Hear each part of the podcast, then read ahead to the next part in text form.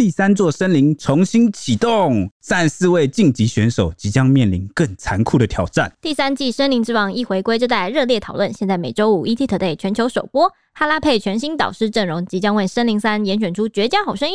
大家一定要记得，现在每周五晚间九点锁定 ETtoday 主站 App、星光云 Facebook、《森林之王》YouTube 首播，收看台湾最强歌唱节目《森林之王三》。此外，如果周五晚间九点来不及看，记得要订阅《森林之王》YouTube 频道，小铃铛记得按下去哦。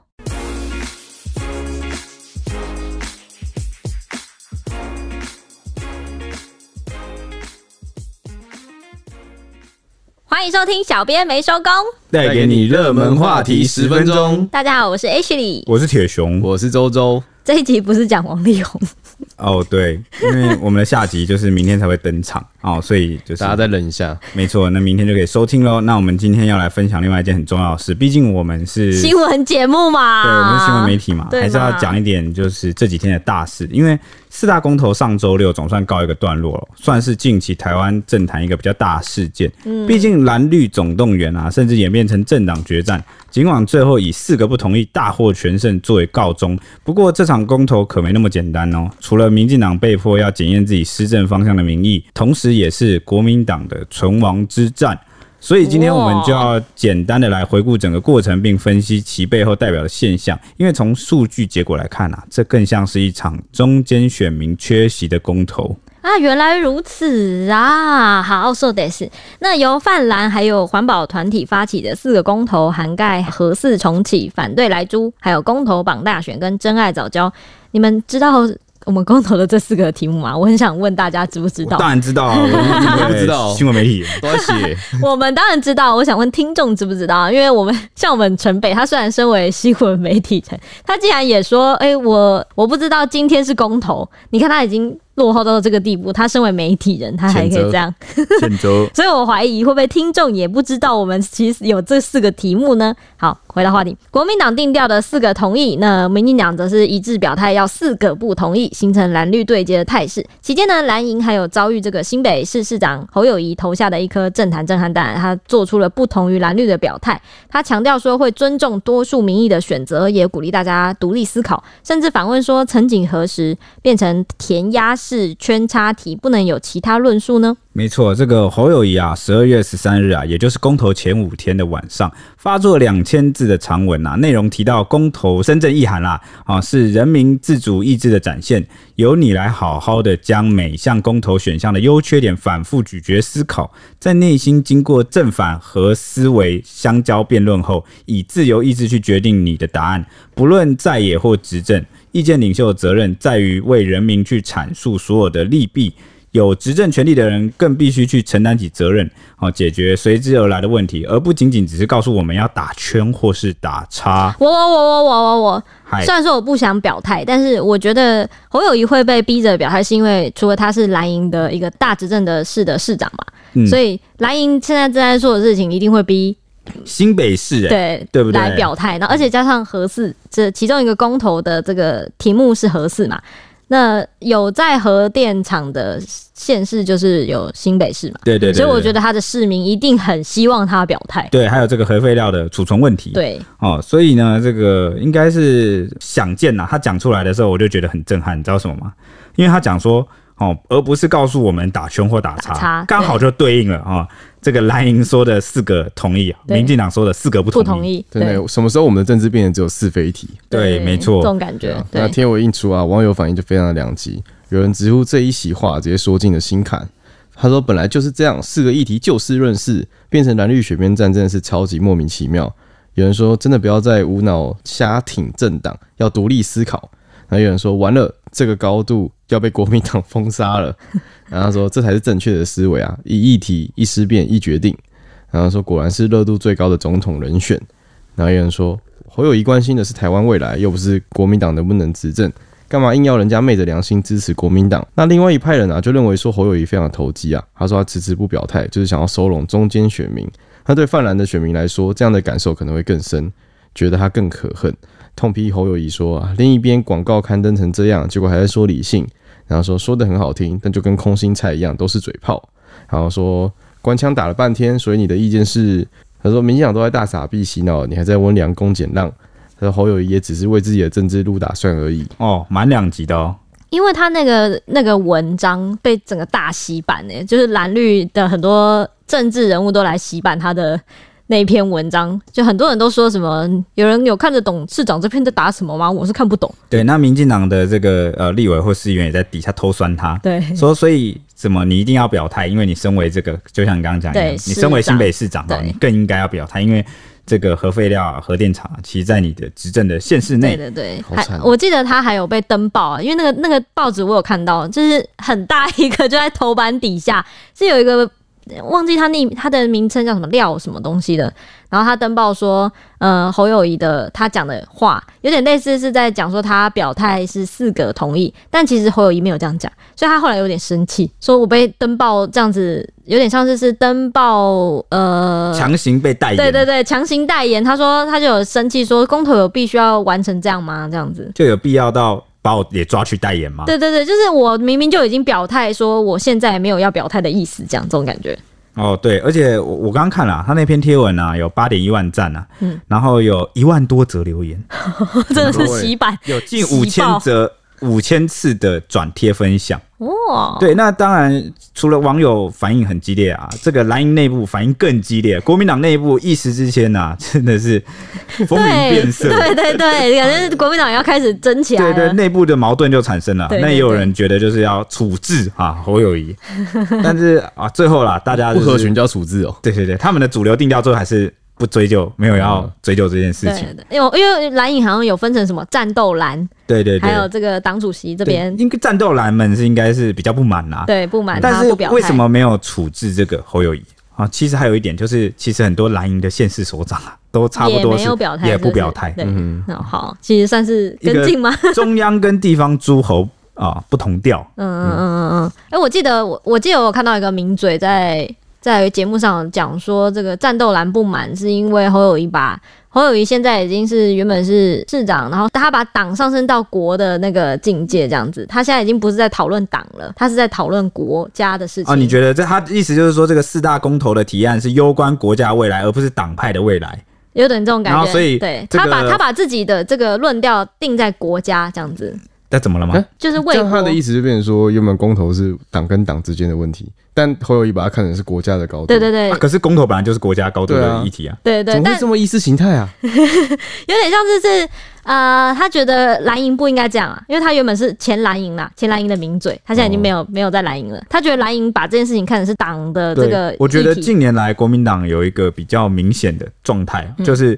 好，容易把所有的议题看作是党的议题，议题。那也也可能是他们的竞争对手，让他们哦不自觉会觉得说，所有的问题都是党的问题。嗯，那当然，他们对手的呃，尤其就是主要的对手是民进党嘛，嗯、啊，确实强大啊，这个党的运作确实很强大，对对。啊，但这是不代表你啊，作为一个在野党，或是你是一个这样力量的政党，应该有自己的哦步调，不代表说你一定要跟对方什么事都对着干。嗯、对对对，对，我觉得可能是因为他们之前在执政的时候吃了很多在野党的招，然后他们现在换他们当在野党了，他们就跑起来，可能想要如法炮制啊，或是用一些方法。但是其实每个政党跟他的那个风气、风格、支持者的那个路线其实是不太一样的，没有说一定应该要复制这样。对对对对对，好，回来这个公投的部分，那十二月十八号公投最后选前之夜呢，国民党在自由广场前举办了最后的大型造势活动，前党主席江启臣还有中广董事长。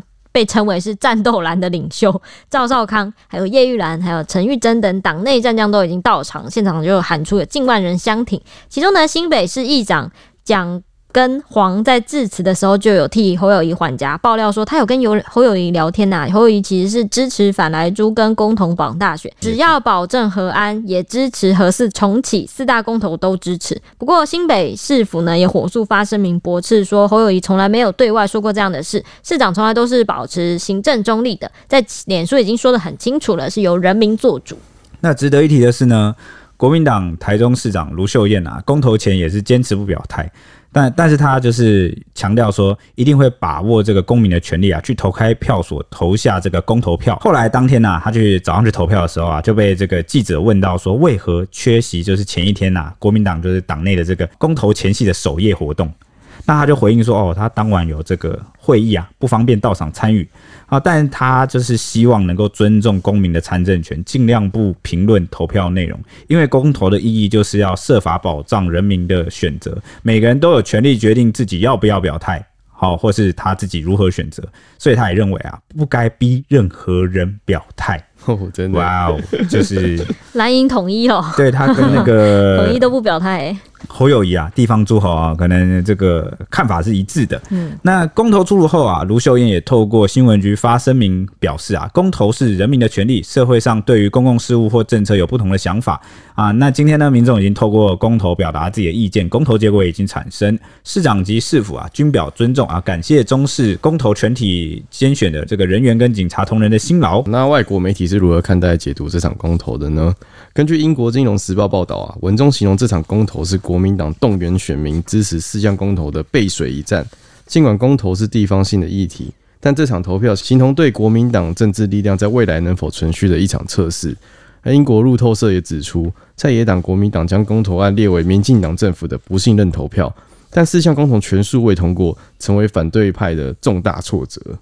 哎、欸，我记得在选之公投之前就有说，民进党会动员这么大，就是因为这算是民进党选前的算什么前哨战。就是就是有测水温的一个对对对，成或败都是一个对呃执政党的一个是对对讯息这样子，没错没错，对国民党民民进党好两方而言啊，都是一次都是一个民调的考验，因为他们觉得这个结果就可以让他们知道说哦，现在的风向啊，嗯，好声势大概是怎么样，到底大家满不满意这个民进党的施政？因为这这四项主要其实都是在针对这个民进党哦，他的施政方向，对对对对对。啊，结果大就是大家看到了，就是败的是蛮惨的哦，对对，玩疯了，被玩玩疯，整个玩疯。那公投结果出炉之后，重启核四公公投的领衔人黄世修更直接点名新北市长侯友谊，怒轰他过去八个月来对公投案都异常的消极，直到公投的最后两天才表态。不知道侯友谊心里在盘算什么？你的岁月静好是有人为你负重前行。许多蓝营的支持者也灌爆侯友谊的脸书啊。对此，朱立伦在那个公投那一天晚上七点。到党中央召开记者会，说这次四大公投的结果很不理想。他身为主席，要向全体的国民、经国志工还有党员同志表示歉意。另外，他也呼吁蓝营的支持者把战友找回来，不要再去找战犯。他会负最大的责任，也必须要承担。对啊，因为从这次的公投结果可以看到，在各政党大动作动员下，催出的投票率啊，整体的投票率只有四十一趴哦。哦，约四十一。你说国民党跟民进党这样子，对，反正就是参与这次公投的不到一半啊，不到一半啊，只有四成啊，而且还离一半很远呢。对，那不少人也纷纷表示啊，这一次返乡投票人潮非常的冷清，啊，少了许多在外县市读书的或是工作的民众。那就网络上就出现很多讨论声量啦，都在推测说为什么这一次公投那么少人投。那有人就推说，可能有人几周后已经有返乡的计划啦，就没有想说要特地为了公投回来投，或者是没有时间消化跟思考公投的议题。嗯，一次四题嘛，毕、啊、竟对，嗯，又或者是啊，这次公投被包装成政党对立啊，那认为这些议题本来就不该拿来公投，所以导致许多人投票意愿不高哦。因为这次的这个四大议题啊，里面哦，像是这个核电厂。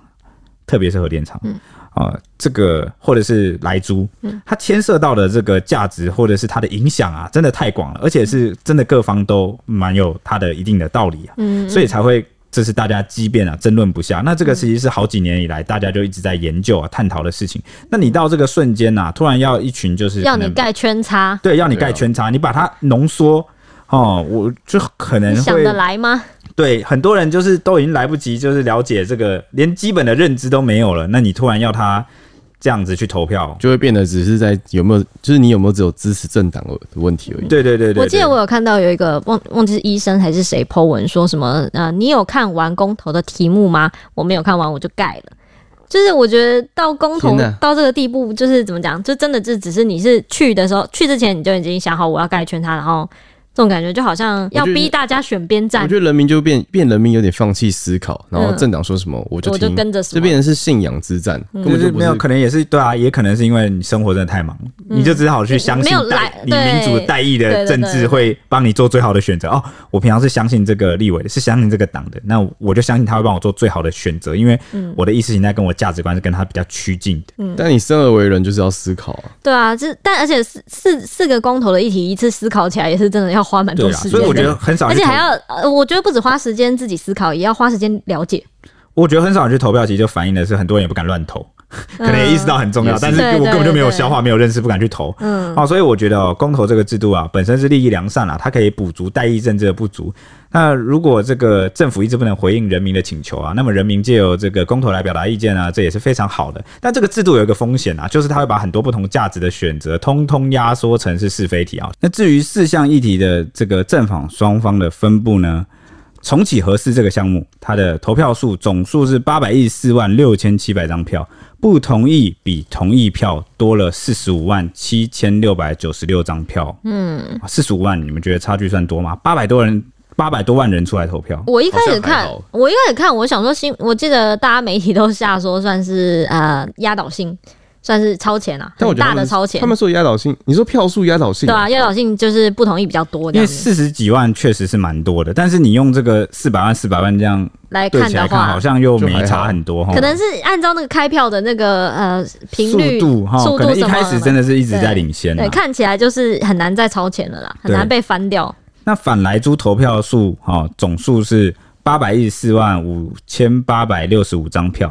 不同意啊，比同意多出了十九万四千六百四十九张票，哇，很接近喽，非常接近。这个我就觉得比较接近了，对，只多了十九万就赢。对，就是可能就差个一一两个投开投开票所，对对。对，那这个公投榜大选呢，投票数则是八百一十四万。五千一百九十三张票，不同意比同意多出了十六万八千一百五十六张。哇，这个接近到我基本上觉得可以被翻盘了，对，越来越少啊，很容易被翻掉了。那这个真爱早教啊，投票数也是八百一十四万五千四百五十四张票，不同意比同意多出了哈二十六万两千两百九十三张。所以最低最就是最接近的，其实就是公投榜大，大选。但我自己这样看来，除了这个核电啊，真的是核四重启核四比较拉开一点距离之外，嗯、其他都是。差距都是十几到二十万哈，非常的接近，对吧？真的算是民进党险胜这样子。嗯、对对对，而且而且我觉得其实就是，就算重启核四这个只就是多了四十五万票，其实，在我们整个大选看起来，如果以整体来分析的话，其实也算是基本上算打平了，就不算赢那种感觉。民进党我记得他们也有说，就是不算赢嘛，对不对？对啊，这种险胜怎么会算赢？对啊，就是他们应该自己也知道这个比数这样子。对，那县市分布的部分呢？全台投出四个同意的县市一共有十二个，就是也就是说，在这十二个县市里面啊，嗯、四个同意哦，四个公投议题都是同意数多于不同意啊、嗯哦，比较多啦，同意比较多。嗯，那其中国民党占了八个啊，嗯、包括了台东县啊、花莲县、金门县、连江县。澎湖县、南投县、好苗栗县以及新竹县，果然有苗栗跟新竹哎、欸，都是国民党基本盘、啊，对基本盘、欸，没错，还有外岛这样，对对对对。那民进党执政的县市则有三个县市被翻盘，好，包括了桃园市、基隆市还有新竹市啊，都投出了四个同意哦。我我觉得毕竟桃园跟基隆市之前也算是是蓝天吧。哦，对、欸，对啊，算这算是蓝天被翻成绿地这个地方，所以现在又翻回来，对，现在又被翻回来，也是有点前，真的是前哨战的味道在。没错，那至于民众党执政的台北市啊，则也是投出四个同意啊。哦，原来如此啊。那对此啊，有蓝营人士归结了三点败因。第一点是民进党全党动员宣传，透过网络、政论节目。那国民党是比较多在街头啊、市场跟巷道呢举办宣宣讲。那足足这场次足足多了八百场，是不敌民进党就是府院党三者大军，就是压境。第二点，我记得还有绝食，是不是啊？对，国民党有绝食，多了八百场都还打不赢啊。嗯，就他们可能用错方向了，可能真的要像他们说，在网络或争论节目去做宣传会比较。那可能不是他们擅长的。对，真的。或或者是现在的人已经不看那个绝食或是这种场的活动。但我觉得他们想要走那种在市场的话，就那种人情味的感觉。我在跟你讲，面对面见得到。对，要想要找那个人与人之间那种拉那种情感的部分，是不是？但失败了，失败啦。然后第二点啊，嗯、就是核四案激化蓝营内部的矛盾，导致蓝营十四位地方诸侯并未全面一致表态，就是四个同意。压反而是一致表态不表态，对，尊重人民的意见，所以这也压抑了就是蓝军的基本盘啊。就像刚刚提到的，就是除了侯友谊之外，卢修燕也没有没有表态，还有宜兰县长林之妙，他只表态就是反莱猪，但不支持核电中重启。若进一步再从这支票数去分析，总统蔡英文从二零二零年的八百一十七万票到这次催出的不同意票，就是直接腰斩，就是仅剩下大概四百多万票。显示中间选民也并未完全的认同绿营，因为原本单纯的议题讨论变成了政党对决，让中间选民反感，导致这次的蓝绿得票率都不高。只有基本盘的表态，这也算是这个国民党输掉四个同意的第三个原因啦。好，毕竟在野党本来就劣势嘛，就是就是本来就会需要中间选民的支持，才可能重返执政。毕、嗯、竟你都在野党，但这次你连这个公投啊都没有获得中间选民的支持啊，啊，自然是比较弱势的。因为你在野党，代表你就是之前没有得到中间选民的支持，所以你才会就是败选嘛，对对吧？但就这次又输，但如果从从你这个结论来看的话，就变成说，其实蓝绿两方都得不到中间选民的支持。对，这次公投哦，公投上是这样，啊，不确定真的到选大选的时候，又状状况可能又不太一样啊。大选是二零二零，是不是？啊，不不，二零二四了，是不是？对对，没错，二零二四即将要到来的一场。对，那刚刚蓝营人士归结的第一个原因啊，说这个国民党比较多在街头市场跟这个巷道来宣讲，感觉他们好像还是抓到自己原本的那个。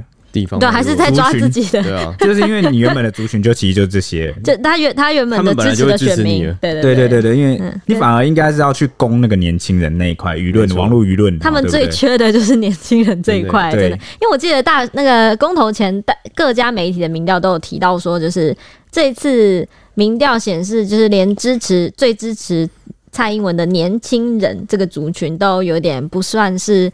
支持他们的四个不同意，就是不会真的四个都投不同意这样子。那个时候，民进党才会这么有点算是是全党动员那种感觉吧。就是因为他们之前的民调看起来就是有让他们吓到，不太有利，对，不太妙这样子。那国民党应该就去支，就是去攻这个啊，嗯，很明显嘛。那他们就想不到，那他们想不到怎么会呢？那事实上呢，民时代一样有类似的分析跟看法，总结了这次公投的三大结果意义。第一个呢，就是大党动政治动员，并未获得多数人民的青睐，民众已经厌倦了政治口水，透过不去投票的行动，明确的拒绝被政党绑架。那第二点呢？时力则认为说，十一月所提供的公投民调当中，有高达五十八点三趴的民众认为政府并未提供充分的资讯，让大家了解公投项目的内容。所以，当民众对公投议题不够了解的时候，就自然很难以认为自身需要积极出门投票。可能也认为说通过也没什么用，就大家会觉得那个只是个大型民调。对，过去的公投，就关于通通过到底有没有用，只有我们跟铁雄有在讨论。嗯，就是公投其实通过到最后还是会。最后这个项目啊，还是会交由行政机关跟政府来做，就是他们到底要怎么决策，对对啊，所以公投的结果就只是显示说，民众现在的意愿到底是什么？民意参考，就是一个同整性的巨大的参考，对啊，那就就我来看呢、啊，我个人就是感觉就是很浪费钱。嗯，你为 因为是现的实体民调，那你为什么要这样实体民调？你在网络或电话民调，你也可以得到相同的结果，就没有必要。你看还要印那个票的钱，还要请大家出门这样。啊、好，第三点。他认为呢，政府主张公投和大选脱钩，强调可以降低政治因素的干扰，有助于民众理性的讨论公共议题。但今年的公投并没有绑大选，却可以看到就是各大党的政治动员、口号投票的乱象不减反增，再一次激化了选民对立。对，就是第三点，可能在讲说，原很原本很多人喊说公投跟大选脱钩，你才可以好比较中立的去选，那结果看起来似乎啊，这一次就是没有没什么用啊。我觉得还有一点，可能大家是不是可以讨论的？我不确定，就是这个，就是政府没有充分的提供资讯，让民众了解这件事情，真的是蛮多人不知道公投在投什么的。我真的身边很多朋友，其实我我觉得蓝绿双方都有在说出自己的论点，然后也都有辩论会，然后派人去就是讨论。嗯，但是大家有没有知道今天要去投票，就是投公投？但是但大家一定知道，真的真的想要了解这个议题的人会少之又少，大家想要看自己想看的东西。就我支持这个党，我支持这个人，我想看他攻击。或是大家喜欢一个简化的结果论，对啊。哦，常常有人就是直接问说：“我懒得看，所以你告诉我我该投，我答案是什么？”对，所以你是支持还是不支持？所以你是怎么想？所以你的到底，所以呃，有一种似曾相识。哦前面有提到说这个侯友谊啊，然后就被网友逼表态说：“所以你到底怎样？”你到底怎么想？嗯、你到底是支持谁？你到底挺还是不挺？嗯，好像好像很多人看待事情啊，就是只有两种结果。你赶快告诉我你的结果是什么？这是不是跟我们的教育有什么关系啊？因为我们教育很久以前小时候的教育就是那个填鸭式的啊、喔，就是 选择就是是是非。我只觉得不知道什么台湾好像就是一定要二元对立，那你一定要非 A 即 B，或者是好像一定要有个标准答案去让我跟从，我才不会说我很没有安全感。我跟你讲这一题，我刚好有看到有一个日日本在台湾的一个算网红吧，他有提到一点，就是他们日本人看台湾投票这件事情，我就觉得他哇，他其中有一个点讲的，我真的是有点惊讶。他就有说说日本人看台湾很难。很惊讶，说台湾的选之前选举的投票率这么高，他们很惊讶台湾对参与民主这件民主民主选票这件事情有这么高的呃意愿跟配合度。他们说，像他们日本人啊，我觉得他们提到一个超酷的点，就是说日本人他们的投票率，其实看日本人投票率就知道日本人对选举完全没有关心。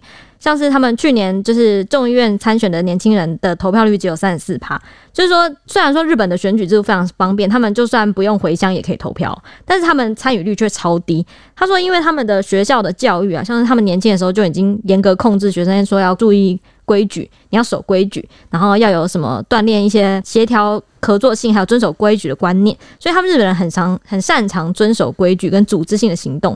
不过这是好处也是坏处，因为他们日本人就不太擅长用自己的脑袋去决定事情，因为他就已经被规定说哦，你要遵守，你要遵守这样，所以就是从小到大环境就是比较迫使他去遵从。对，这跟我们前几集有聊聊到那个一样，就是学校会变得有点像在教育你要服从那个机构，对那种感觉。他就说，所以日本人不太知道怎么做才好，没有百分之百的答案的话，他们会不知道怎么做。我就跟我们台湾现在的情况有一点点相似，所以他们就会觉得投票。